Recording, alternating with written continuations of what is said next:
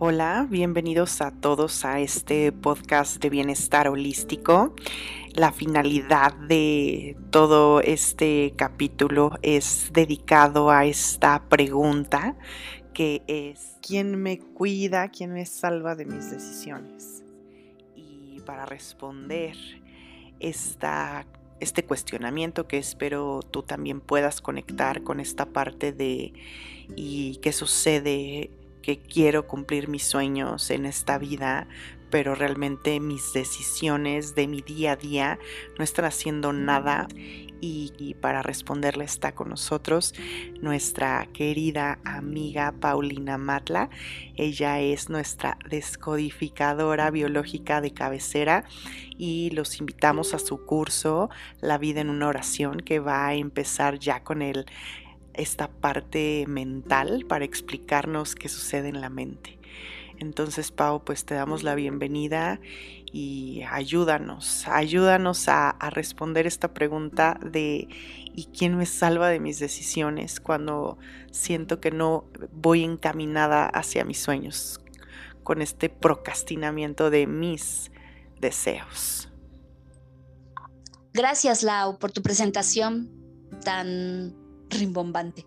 Te agradezco muchísimo siempre esa deferencia que tienes para mí. Este programa de procrastinar las cosas y que ahora está tan de moda, eh, no es precisamente una moda, es a lo que nos llevó la necesidad de una contención. El exceso de distracción que vivimos actualmente porque ya no estamos en, en una era antigua en donde teníamos pocas cosas que cuidar. Ya lo habíamos hablado tú y yo en un podcast anterior. Y habíamos dicho esta importancia de la casa que se quema, ¿te acuerdas? Y de las urgencias que tenemos que, que atender. Sí. Y hoy, pues bueno, no se trata solamente de lo que tenemos que atender, sino de lo que tenemos que cuidar, pero además de cuánto ha evolucionado no solo la humanidad y la tecnología, sino el ego.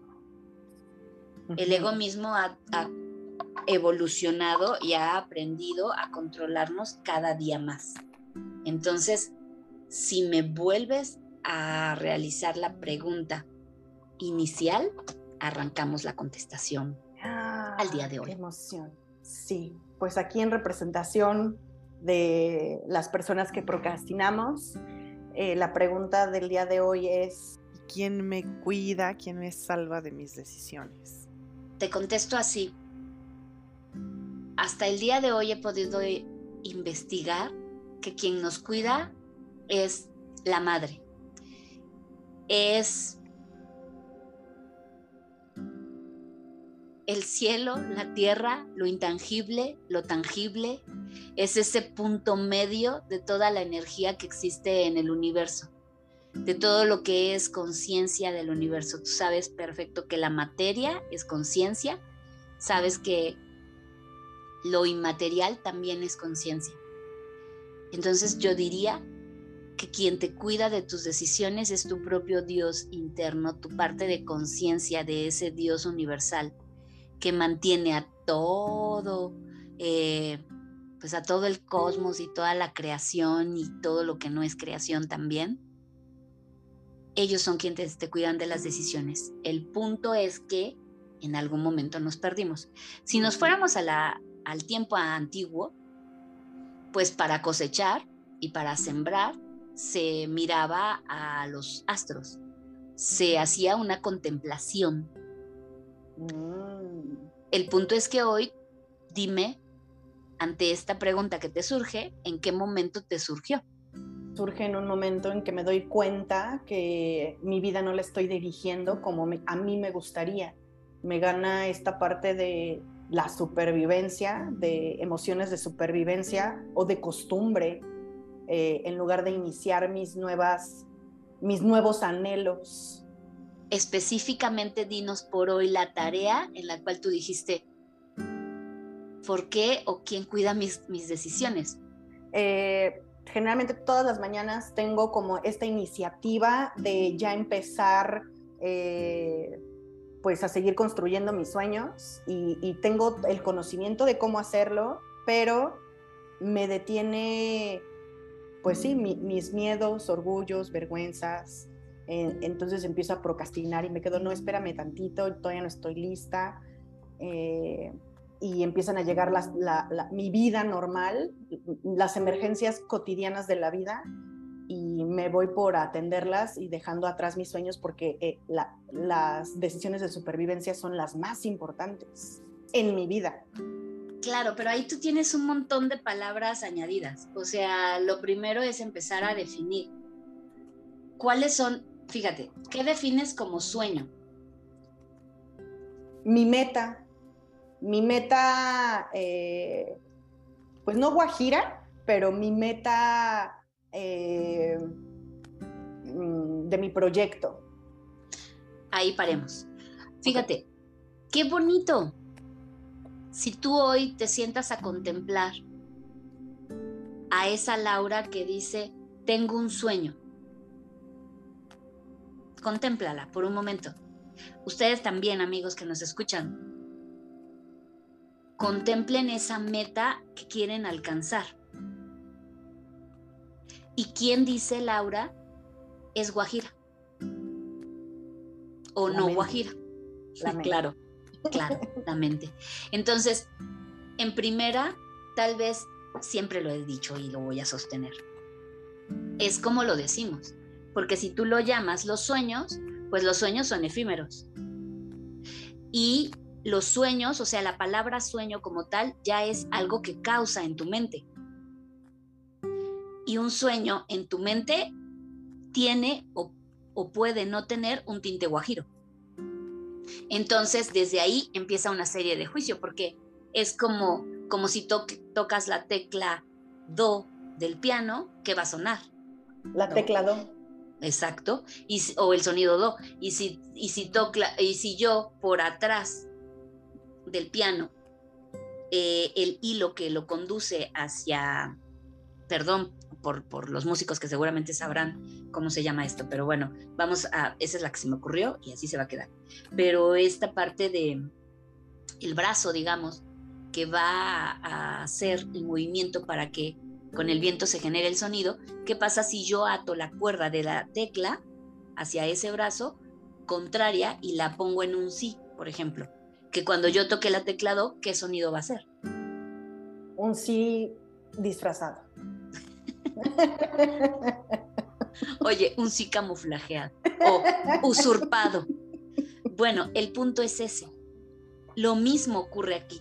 Un sueño debería ser un sueño, pero en algún momento de la vida del ser humano, en cuestión, ¿eh? no de la vida del ser humano como tal, porque te apuesto que si tú se lo preguntas a Luis Eduardo, que es mi hijo menor y que es un soñador nato y que afortunadamente él todavía no cambia la perspectiva del sueño porque por la edad y porque no tiene tanto contexto y porque no ha tenido un impacto grande al respecto, bueno, pues él sigue llamando sueños como cosas posibles, cosas que pueden ocurrir, cosas que se desean como, como mucho y que entonces se convertirían en un anhelo si quisieras, quisieras mencionarlo diferente.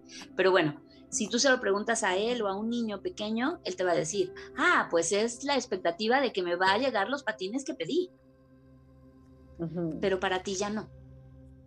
Para ti y para muchos de nosotros, decir sueño es, pues, soñar. Es inalcanzable. No quiero que cambies la palabra sueño. Lo que quiero que limpies es esa unión chueca que tiene con conceptos chuecos. Y esos conceptos erróneos o chuecos, como les dije, tienen que ver totalmente con la mente, con el juicio. Por eso hay otra palabra que ahora quiero que definas de esto que me estabas explicando. Y entonces dijiste, yo ya pues procrastino y entonces ya puedo decir, ah, me voy a ir a las tareas del día. ¿Cuáles son las, las, tareas del día? Dime. Eh, organizar o planear eh, y para eso se necesita paz, ¿no? Como que estoy tan acostumbrada a vivir en estado de emergencia que las cosas se tienen que hacer que hasta que no siento eh, la correteada, es cuando es el momento perfecto para empezar. Entonces, eh, mm, esa planeación, ir acomodando la información, ir eh, haciendo como una agenda de esta tarea tiene que ser primero, esta segundo, esta tercero. Ese plan, no sé qué sucede que se me hace como, pues sí, intangible y, por lo tanto le doy la preferencia a, las tareas de emergencia. ¿Cuáles son las tareas de emergencia? Mencióname tres. Alguna emergencia de, de mi chaparra que siempre eh, no sé, eh, ir a algún lugar, llevarla a alguna casa de la compañerita, eh, la emergencia de que, por ejemplo, hoy no tengo agua, entonces tuve que ir por más garrafones y tengo que ir a cierto lado para que me lo suban al coche. O sea, esas, esas emergencias. Claro, exacto. Y fíjate, aún esas emergencias son parte o se podrían reducir con una planeación. Fíjate qué bonito lo estás estructurando, me encanta, porque efectivamente, a partir de un sueño que la mente cree inalcanzable, te va a dar una serie de estocadas y te va a mandar como prioridades cosas que no son prioritarias para cumplir tu meta, pero que sí son importantes y por importantes las podrías tener en la agenda ya solventadas. Entonces, ¿quién cuida de tus responsabilidades? No. ¿Quién cuida de tus decisiones? Decisiones. Entonces, ¿qué vas a hacer? Pues la primera palabra o acción que se colocaría sería la responsabilidad de hacer una planeación de lo que hoy ya tengo contratado. Porque hay roles en nuestras vidas que ya tenemos contratados, como ser mamá o ejercer el rol de mamás. Tenemos contratado un rol de estar en una empresa, para quienes tienen pareja, de ser pareja o de hacer, eh, eh, ¿cómo se llama? Acciones referentes a los convenios que se tienen con las parejas. Entonces, imagínate que hoy diversificas tu ser en muchas tareas y esas o en muchos roles. Y esos muchos roles tienen como un compromiso o un convenio contractual que no está bien estipulado, porque también se basa en una serie o se fundamentan en una serie de creencias. Porque si tú te sientas con eh, Emma en este momento, que para quienes nos escuchan, Emma es la chaparra, eh, en, este, en este tenor, si tú te sientas a hablar con Emma y atiendes esa primer eh, posible emergencia y le dices, Emma, te quiero platicar de un proyecto que tengo. Es un proyecto personal. Tú sabes con lo, lo entusiasta, lo empoderada, eh, empática, emprendedora que es tu hija y que es cualquier ser humano que nos ama. Nos diría, adelante, atiende tus asuntos. Son importantes me puedes consultar si puedo ir o no, o si puedo regresar sola o buscar los medios para regresar. ¿Qué quiere decir esto? Que lo que hay que romper son todas esa serie de egos. Pero para ello tenemos, necesitamos presencia. Es que en serio, es la contemplación.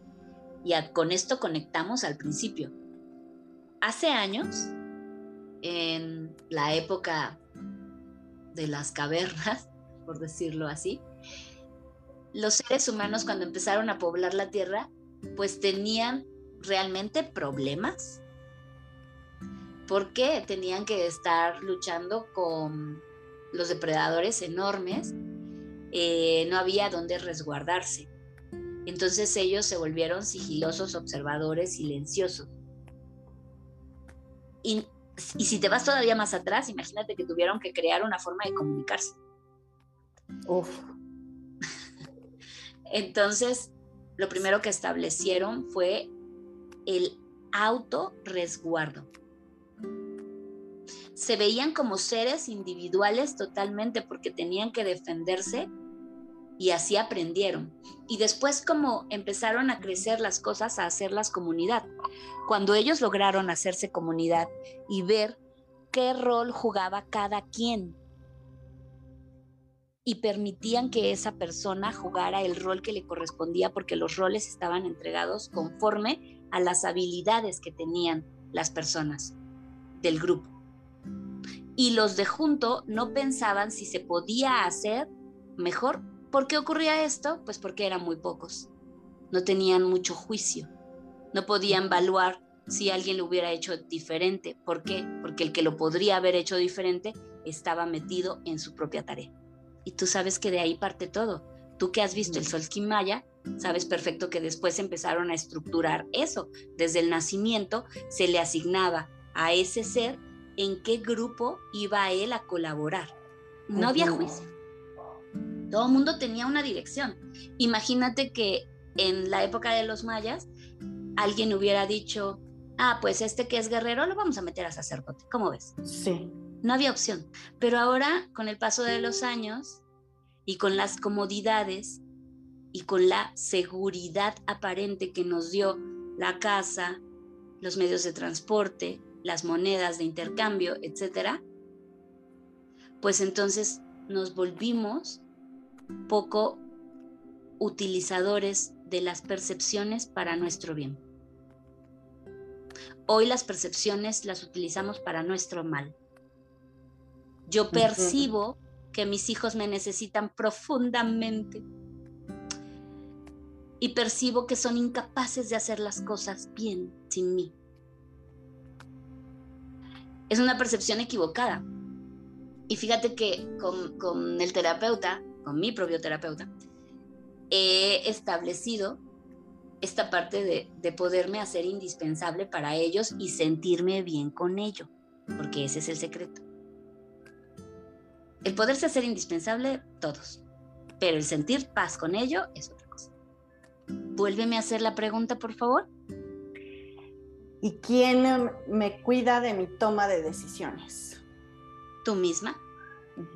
Y tu gran confianza por lo que observas de ti, desde el legado que le quieres dejar a los demás, desde la misión que tienes como prioridad en tu grupo. ¿Quién te cuida? Te cuida ese ser que te que te colocó o esa necesidad de la biología, si quieres verlo así, que te colocó en este espacio y te dice tienes la capacidad en ti mismo, dentro tuyo, de poder razonar apegado a verdad, y la verdad es lo que es mejor para el grupo, apegado a verdad, tomar la decisión del rumbo que quieres tomar. Esas percepciones que, híjole, cómo nos limitan. Entonces la mente lo crea y es como un autosabotaje disfrazado. Sí, hablábamos, ¿te acuerdas? En la clase, este concepto del autosabotaje y que yo decía particularmente que no me gusta. Pero no es que yo no acepte que en realidad sí te puedes poner piedras tú mismo o escoger caminos que te internan en un laberinto cuando podrías tomar una recta en el camino. En este autosabotaje lo que hacemos es ponerle demasiada atención a lo que ya hemos vivido con anterioridad y que hemos decidido colocar como prioridades o cosas importantes. Pueden ser desde heridas, creencias, bioshocks, ¿no? Es decir, como momentos muy difíciles en la vida o momentos muy agradables, muy confortables que queremos que perduren. Entonces, si yo considero que me gustaría siempre ser atendida por mi papá, por ejemplo, que no me deje de mirar con esa mirada dulce, pues entonces, añadido a eso, mi percepción será siempre la de ver, escuchar y sentir peligro en aquellos momentos donde yo pueda ser independiente. Mm. Y también así la percepción puede ser si mi pensamiento, mi creencia o, lo, un bioshock anterior es doloroso, desde decir, sabes, no voy a cambiar de trabajo, por ejemplo, porque la última vez que cambié de trabajo me fue muy mal, mi decisión no fue correcta, pues entonces solamente la percepción me hará mirar la comodidad de estar en un lugar seguro, aunque esté triste, y eso no lo veré, o sea, no veré mi tristeza, veré que ahí estoy cómodo, veré que ahí estoy seguro, veré que ahí está el bien, y diré frases como, bueno, más vale malo por conocido que bueno por conocer. Eso es lo que hace la percepción. Pero cuando tú logras no sentirte separado, pues de esta gran madre, de esta divinidad, que es parte del, tema principal de nuestro diálogo siempre, hablar de la divinidad y reconocerla, cuando el ego lo dormimos y solamente dejamos despertar al espíritu, el espíritu nunca dudaría de que tienes las condiciones para realizar tu sueño sí o sí.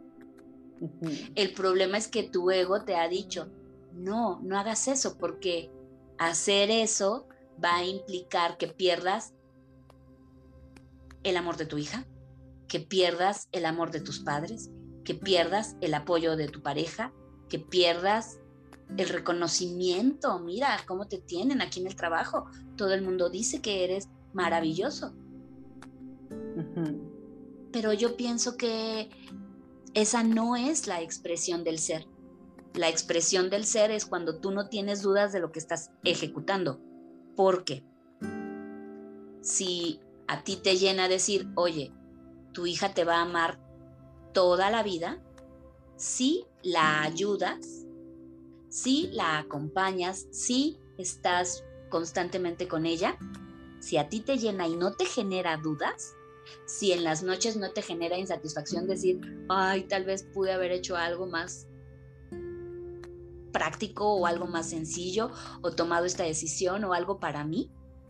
Si no tienes dudas, estás en el camino correcto. Pero esta charla la estamos teniendo porque tú no estás de acuerdo con tus decisiones. Sí, no. Generalmente me genera problemas, ¿no? Hacerlo diferente me ha generado problemas. Entonces, mira, no estás tan mal, o sea, ¿sabes? Regresa la rutina a mí de, mira, pues mira, estamos bien, o sea, sí quiero hacer las cosas, tal vez luego será un mejor momento, eh, y hacer me genera culpa también. Entonces, ¿cómo puedo hacer sin diestras y siniestras? No entiendo ese concepto, necesito que me lo aclares. ¿Cómo hacerlo sin dudas, te refieres? Sí, o sea, ¿cómo hacerlo eh, eh, y no meterle tanta cabeza eh, Permíteme interrumpirte, entregándote, entregándote a la divinidad, a la madre, a la divinidad que tú quieras, ¿eh? Recuerden, amigos, lo divino es lo pleno. Si la divinidad de ustedes está en la música, pues entrégate a la música. Si la divinidad de ustedes está en las plantas, entrégate a las plantas. Mira, puedo pensar en este momento a una Fer que conocemos tú y yo. Y que yo la veo entregada a su divinidad, entregada a, su, a su ser más puro de expresión, que es mediante un arreglo floral, que necesitamos eh, elogiar, que además es precioso. Moon Garden. Moon Garden. Y entonces, tú sabes que ahí está entregada a su divinidad es el ikigai, ¿no? Del que hablábamos.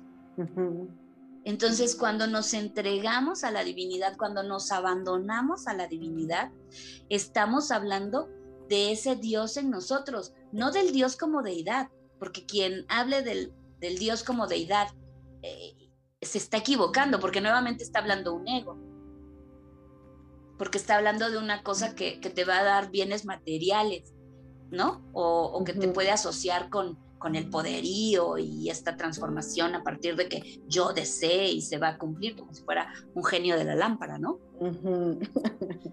no, es entregarse a la divinidad, a tu propia divinidad. ¿Cuál es tu Ikigai? Claro, es tenerlo definido desde ahí y dar ah, pues los pasos. Totalmente, seguramente tendremos que hacer una aclaración de cómo se forma el Ikigai, pero en realidad el Ikigai se, forma, es, un, concepto oriental y una de las múltiples formas para mencionar y poder estructurar cómo o cuál es tu deseo más interior. A, veces te dirían, bueno, ¿qué era lo que te gustaba hacer de pequeño, no? Yo les he manifestado, el mejor regalo que le he dado a uno de mis hijos fue un aparato para hacer cupcakes. Pero mm. todavía más allá, el mejor regalo es dejarlo hacer batidero en la cocina y no cuestionarlo. O sea, de veras es, uy, ya ocupó el aceite, ¿no? Uy, ya le echó jabón y ya eso se va a convertir en basura. Pero siempre, siempre he dicho, tú, tú tienes el potencial para hacer todo. Y como a mí, en esta adultez, en esta madurez, entre comillas, llenas de ego, me perdí tanto en el camino que hoy necesito mucho trabajo para poder encontrar qué es lo que naturalmente yo podría hacer, pues a él lo dejo experimentar y les puedo platicar con placer que he comprobado que a los, a los años de dejarlos hacer y deshacer con las cosas que tiren, que, que rompan, que, que exploren, que desperdicien, y entonces ahí a muchos se les ponen los pelos de punta, a mí misma hace años, eh, cuando les he permitido que hagan eso, no me arrepiento porque hoy es un muchachito de 12 años que hace realmente unos cupcakes deliciosos y que los hace de principio a fin solo y que los hace a través de su propia inspiración e intuición entonces ahora puedo ver que sirvió todo aquel tiempo de mezcla, ahora, pero tienes que permitirte todo.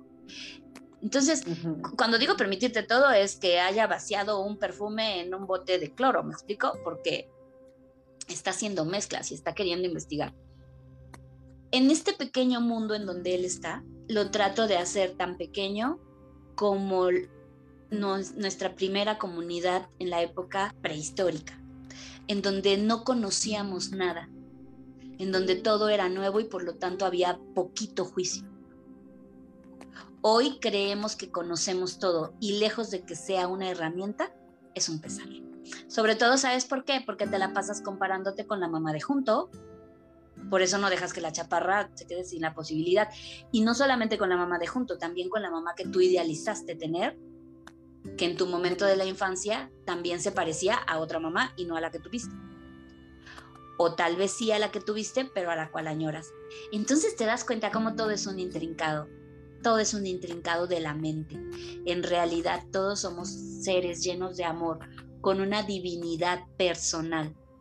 ¿Quién te cuida de tus decisiones? Es que las decisiones siempre son bien tomadas y son desde el corazón. Entonces, más que quien te cuide, porque yo te respondería, pues te cuidas tú. Pero más que atender a esa pregunta, es poder saber que tú tomas las mejores decisiones cuando las tomas desde la pureza del amor.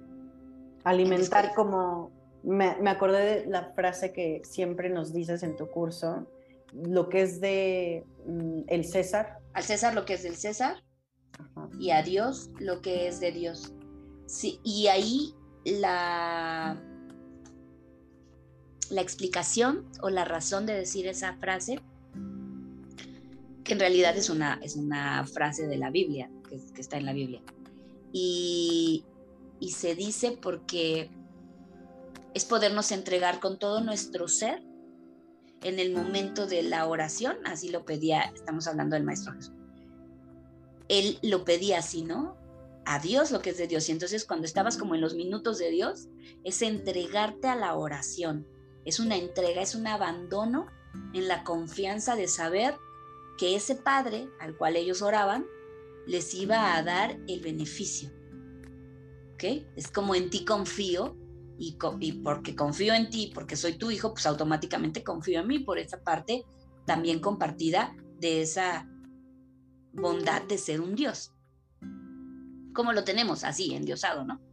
Entonces, es poderte abandonar a esa seguridad de ser, de estar conjunto y no separado del todo.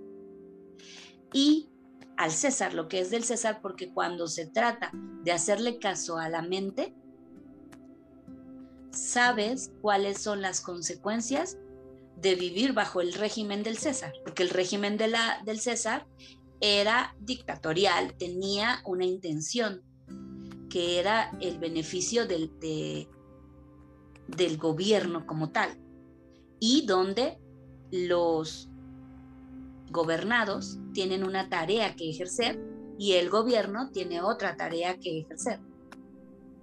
Y si se cumplía de forma adecuada, entonces juntos, gobierno y gobernados, pudieron crear, ¿no? Las cosas que podrían haber hecho. Está bien, pero todos tenían una parte espiritual que alimentaban constantemente. Entonces yo cuando les digo esa frase es porque cuando la capté, es porque dedico una parte de mi día a adorar a mi ser. Y seguramente puede escucharse egoico, pero pruébenlo unos días, unos meses y más aún unos años y verán qué bien se vive cuando se es posible adorar al ser que uno es por naturaleza. Mm. Qué bonito lo dijiste, Pau, y como muy comprensible con esta parte de, nuestras decisiones, porque es esa, eso nos da la posibilidad de tener esa confianza o ese, ese valor de lo desconocido, ¿no? Porque, eh, pues muy seguramente mm, las cosas que se salen de nuestras zonas de confort, le tenemos que dar al cuerpo esa calma. Sí, definitivamente, porque acuérdate que lo opuesto del amor es el temor. Por incluso por sintaxis. Porque generalmente se dice, ¿no? Amor, dolor. Pero me gusta también amor, temor.